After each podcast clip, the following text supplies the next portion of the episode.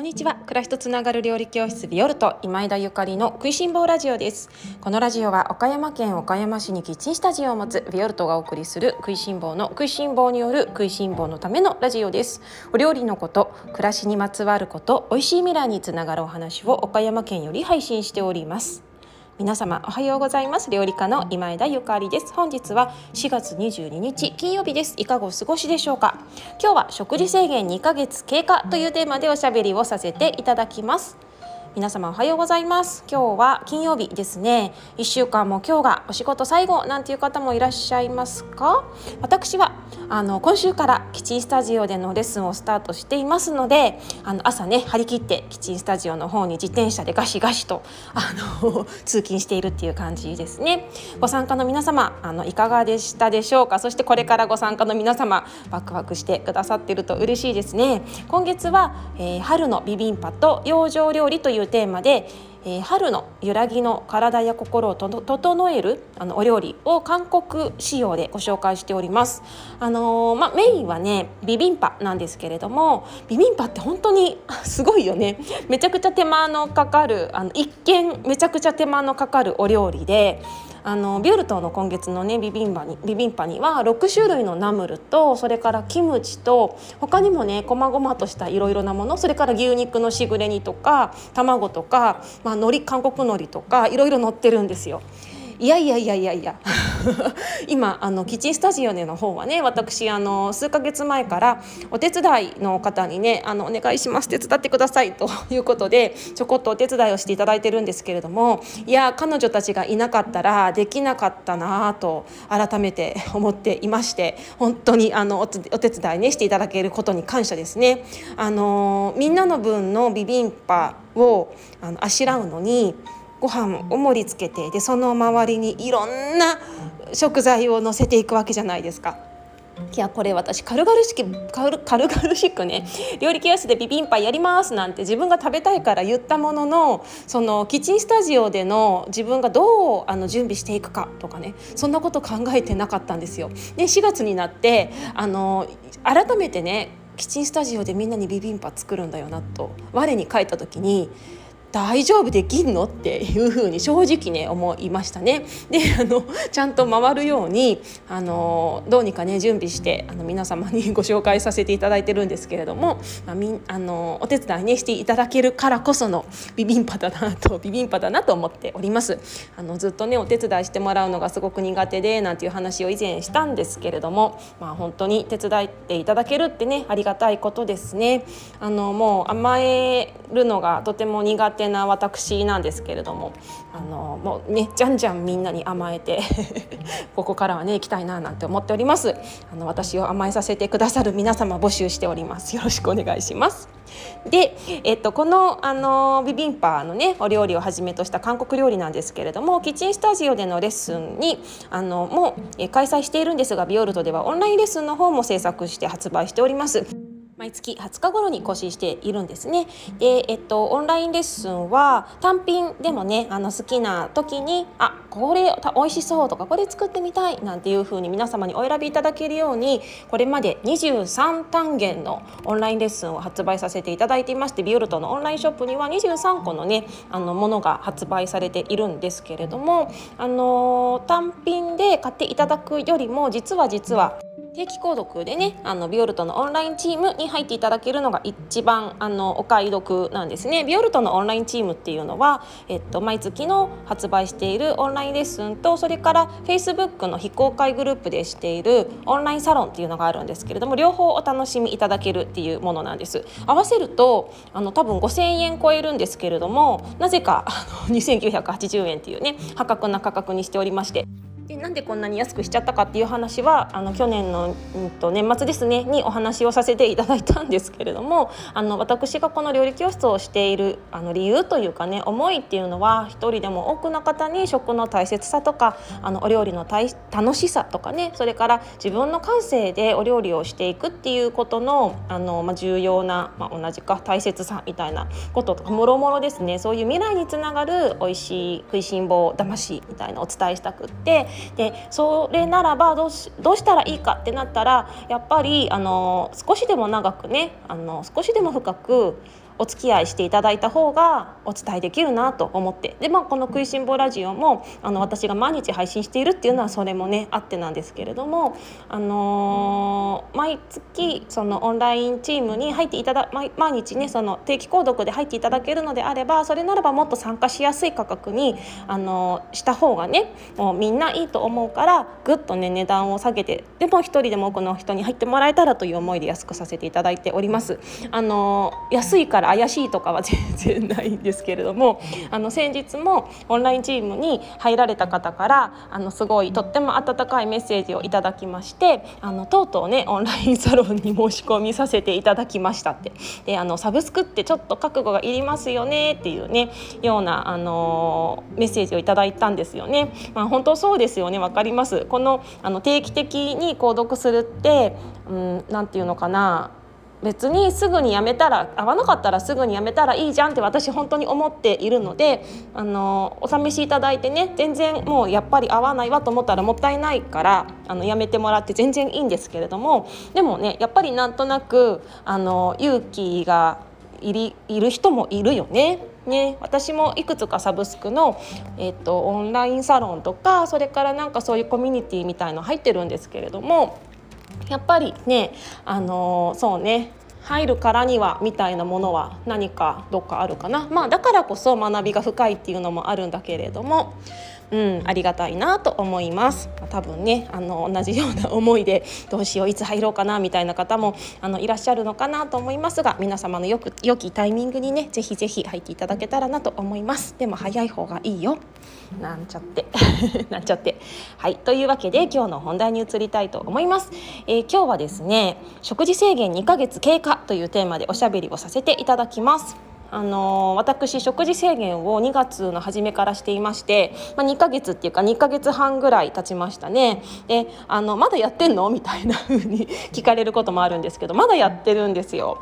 あのさすがですよね。やるよね？乙女座こういうところ。やるんですよ。真面目だからね。やるんですよね。コツコツとか意外と得意なんです。であのまあだけどその始めた頃と今はちょっとねその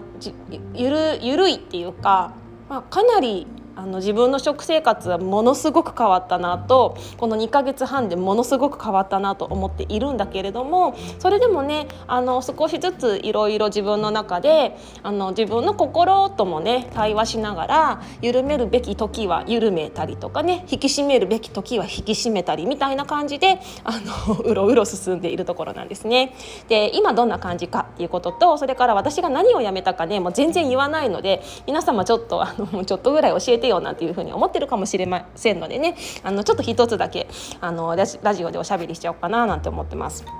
であのズバリやめたものはっていうものなんですけれどもあのねズバリね言いますとやめたものは家飲みですね。家飲みをやめました。これはもうあの私が今までどれだけお酒を飲んでたかっていうのをあの知ってる人からしたら「マジ?」っていう 嘘でしょみたいな冗談でしょっていうあの感じだと思います。どうでしょうか？どうでしょうかね？あのそうね私が大人になってからのまない日っていうのはあの本当にインフルエンザとかにかかって死にそうに苦しかった時と妊娠中出産後授乳中ぐらいですかね。あとはね飲まない日とかないですよ。あのちょっとぐらいの風邪だったら全然あの 消毒ぐらいで思ってますね。あのいいんじゃない？お酒飲んだ方があの消毒になるんじゃないぐらいの感じで。全然あのの飲める感じなので、まあ、薬飲んだらお酒飲めないからじゃあ薬飲まないぐらいなねあのちょっとひ,、ね、ひどいアルコール中毒なのかっていうところなんですけれどもいや自分でもあ私アル中じゃなかったんだみたいなねやめれるんだっていうところでしてでなったんだけれども家飲みをね今やめてます、まあ、今とか言っちゃったけど多分今後も。うん。あの今、ね、特別な日は全然飲むし飲みたいんだけどその習慣としてのお酒を家で飲むっていうのは今ねやめてるんですね。もう2ヶ月半もですよ。すごくない？すごくない？であのただしやっぱり私お酒すごく好きだし美味しいしお酒のメリットみたいなものもめちゃくちゃ知ってるのでこの二十何年間ねお酒と共に生きてきてお酒を飲むとどんな楽しいことがあるのかあのどんな美味しいことがあるのかっていうのをもうめっちゃ経験してますのであのそのいいとこ取りでねあの今お酒飲む時でしょみたいな時はあの美味しくいただいてます。でたまに飲むとねこれが本当に美味しいのよ。うんまっていう 美味しいのでやっぱりね惰性で飲むものじゃないなって思いましたね。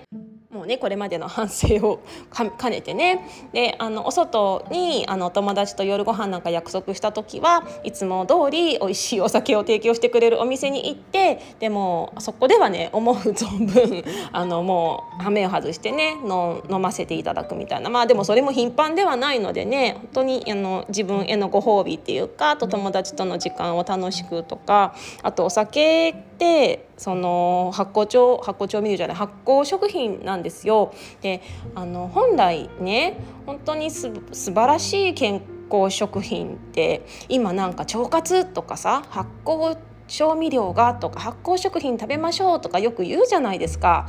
私あのそこでねいつも思うのはえそれ本当の発酵食品なの？みたいに 思ったりねちょっと生の弱なところがあるので思ったりするんですけれどもあの本物のお酒ってすごい発酵食品なんですよね。だから、まあ、もちろんアルコールが入ってますのでその肝臓はね疲れるしあのちょっと酔っ払うし人によっては飲めない方もいらっしゃるから、まあ、一概には言えないんですけれどもその多少のねなんかお酒をたしなむっていうのは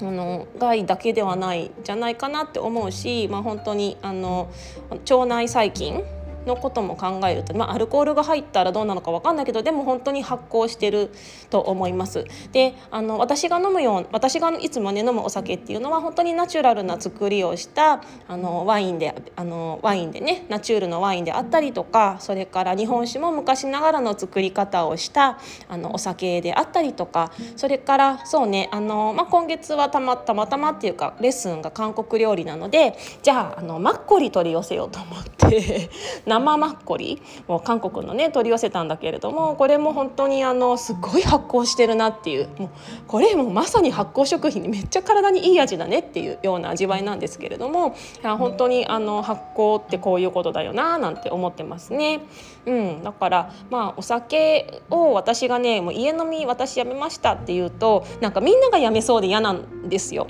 だからなんかずっと言えなかったっていうかあの私は私の体だし私は私の暮らしなのであの皆様ね是非私が家飲みやめたからってあの今楽しく飲んでる方はやめないでくださいね。あの参考にしてもらたりとか何かあの本当はやめたいけどやめれなかったっていう方はじゃあっていうきっかけ作りにねあの私のせいにしてあの1回ストップしてもらうのは全然いいと思うんですけれどもあの私がこのラジオとか料理教室でこの食事制限をしてね何を制限してるかっていうのを言いたくないのはここでやっぱりあのこれやめてますって言うとそれが悪者になっちゃうかもしれないじゃないですか私がお酒やめましたって言ったらえじゃあお酒って体に悪いんだじゃあやめようとかねそういうんじゃないのであの言いたくなかったんですね。でまあ今日はあのちょこっとあのこぼしますけれどもでもあのお酒って本当に美味しいしあのとっても素敵なものなのであの今楽しく飲まれてる方はね全然あの飲み続けてで飲み続けてください。で私もあのお外にいた時なんかは本当にあのこの前もねちょっとあ久しぶりに調子に乗って飲み過ぎたなと思ったんだけれど美味しすぎて嬉しすぎてちょっと飲み過ぎちゃったんですけれどもでもまあいいよねみたいなたまのご褒美だからねって 思いつついや美味しいなと思ったし友達との時間最高だなって思いましたね。であのお酒をやめてねあの、まあ、ふ普段はね家では飲まないんですけれどもあの自分の中でのね気づきっていうのがねいくつかあってね。でそれは何を気づいたかっていうとね私は今まで本当にお酒に頼ってたなっていうのが、まあ、まず一つですね。あの、まあ、依存って言ったらそうですよね。あの例えば仕事と仕事が終わった時の区切りとして飲んでたなっていうのが一番思ったこと。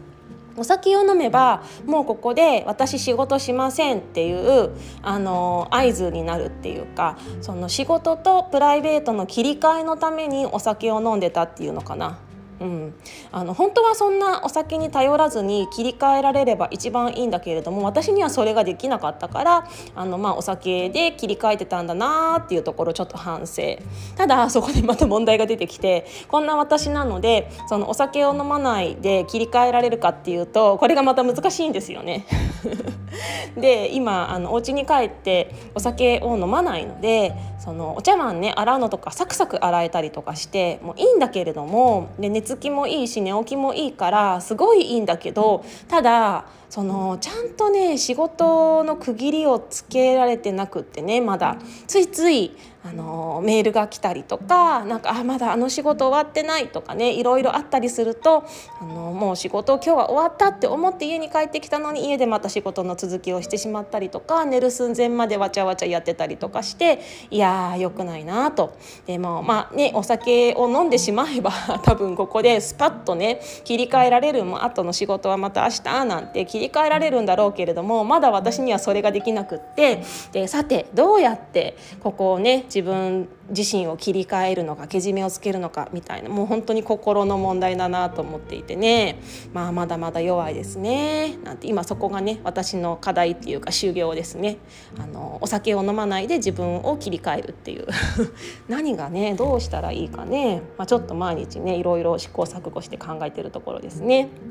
であのお酒の話は、まあ、あのその辺りにしておいてあの食事制限をね始めてから食べたくて食べたくて仕方がなかったものがいくつかあったんですけれどもそういうものがねその欲みたいなものが2ヶ月半ぐらいしたらなくなりましたね。あの例えば本当にそのめちゃくちゃあのクリームいっぱいの洋菓子みたいなものとかなんかバターたっぷりのクッキーみたいなものとか、まあ、甘いもの系をすごい最初欲したんですよ。なんかあの全てが全てダメじゃなかったんだけれどもでもなんとなくあのできるだけ食べないようにしてたらねなんか食べない方がいいと思えば思うほどなんか食べたくってでわ食べたいなと思ってたりとかしたんだけれども最近それが落ち着きましたね。であの食べたい甘いものが食べたいからなんかドライフルーツめっちゃ食べたりとかしてたんですけどさすがにドライフルーツもすごい甘いので最近ドライフルーツもなんか飽きてきたじゃないんですけどむやみにはねたら食べなくなって本当に必要な時になんかパクッと適量食べれるようになってきました。だからねまだそういうなんかダイエットとか食事制限とか今いろいろ試されてる方いらっしゃると思うんですけれどもそういうメンタルとのね付き合い方っていうの難しいよね。うん、でもまあこれも本当に人体実験っていうか自分の体とそれから心の動きっていうかねこういうのもね俯瞰してああ私また甘いもの食べたくなってるわとかね。まあ、そういうのが俯瞰して見れるのはねせっかく体をもらった人間なので、まあ、人体実験して私の場合はこうやってそれをネタにラジオでおしゃべりとかしたりとかね料理教室でみんなとあのおしゃべりとかできたりするので、まあ、まあまあまあいいのかななんてね思ってます。で今の調子なんですけれどもすごく体も軽くってで朝もすごいよく眠れるしなんか睡眠時間がねめちゃくちゃ短くなりました。あのまあ、春だからって言われたらもしかしたら確かに春のせいもあるかもしれないんだけれどもあのそこその辺りねちょっと季節の変わり目だから何とも言えないんですがなんか全然前と睡眠必要な睡眠時間が違うなとは思っていますね。あと朝起きた時のすっきり感とかも違うしあの自分に必要な水の量とか そういうのが分かるようになってきました。お酒とかねあのお茶とかカフェイン入ってるものなんかを頻繁に飲んでいるとあの、まあ、利尿作用があるっていうか、まあ、脱水症状になりやすいなんて言うんですけれども、まあ、そういう症状が私もよくね飲み過ぎて起きてたんですよね。ただなんかそういうものの量が減った減らしたのであの逆にお白湯とかをね飲む量がすごく増えていってであ私の体こういう時にこれだけ水を欲してるんだなとかなんか飲んだ時に体に染み込んでいく感じとかなんかそういうのを感じるとあ私のあの私はこれぐらい体に水が必要。であの調子に乗ってお酒みたいな感じでお水、まあ、お白湯でもねガブガブ飲んでいると、ま、夜とか本当に何度も何度も起きなくちゃいけなくなってしまってそれはは良くないのでその夜は飲み過ぎないようにしようとかねでも体が冷えたらあの体が冷えてるとかそれからこのお茶はこの前のルイボスティーもそうですけれどもこのお茶は利尿作用がもう半端ないなとかいろいろあの自分の体がクリアになってきてるからこそ食べたもののその効果っていうのがすごくはっきり出るのでそれもまた面白いだからこれからもあの私のためにそしてラジオのネタのためにいろいろなね実験続けていこうかなと思います。あのビオルトのオンラインチームやレッスンの、ね、キッチンスタジオでのあの皆様ご参加の皆様も私がね食事制限してたりとかするのであのじゃあちょっと私も一緒にやってみようかなとか私もそういうの気になってましたみたいなあの方が多くって一緒にされてる方もねいらっしゃると思うんですけれども是非ねあのこういうものやめたらこんなあの体に変化が起きましたとかねこういうものを食べたらこんな体の変化が起きましたとかあの気づきはねもちろん全ての人に当てはまるわけじゃないんですけれどもでもなんかこういう気づきってあのみんなが知れるとすごくそれぞれ学びになるので何かねお気づきのことなんか皆様あったら教えていただけたら私も嬉しいななんて思っております。はい。というわけで今日は食事制限2ヶ月経過というテーマでおしゃべりをさせていただきました。えー、いただきました。ここからどれぐらい続くんですかね？どうでしょう？でもなんか夏のビールの誘惑に私打ち勝てる自信はないないなと思いながら。まあね、真夏はビール飲んでも飲むべきだよねとかね、まあ、でも飲み始めたら止まらなくなっちゃいそうな気もするし。うんどうでしょうね。ビール美味しいよね。っていうね。はい。というわけで、え今日のお話を閉じたいと思います。料理教室ビオルトはキッチンスタジオでのレッスンとそしてオンラインチームの2本立てで料理教室を、え運営しております、えオンラインサロンの方ではそうそう私が先日遺伝子検査を受けた際のその検査結果ですねこちらの方を一挙大公開させていただいております。誰得か分かりませんが何かねご興味のある方の何かヒントになったら嬉しいなと思っているのとその一口に遺伝子検査って言ってもねその受ける時にどういう心構えで受けたらいいのかそしてそういう検査の盲点みたいなことも私なりに気づいたことをまとめてあの書かせていただいておりますのであのサロンのねメンバーの皆様も時間ある時にちょっと長いんだけれどもあのご興味ある方は是非読んでいただけたらなと思います。今月そろそろ包丁研ぎの会整いの会しなくちゃなと思ってますので整いの会の日取りの方もオンラインサロンの方で告知しますね。あの一緒に包丁研ぎたい方はオンラインサロンの方あのちょくちょくチェックしていただけましたら嬉しいです。それでは今日も美味しい一日をお過ごしください。暮らしとつながる料理教室ビオルト今枝ゆかりでした。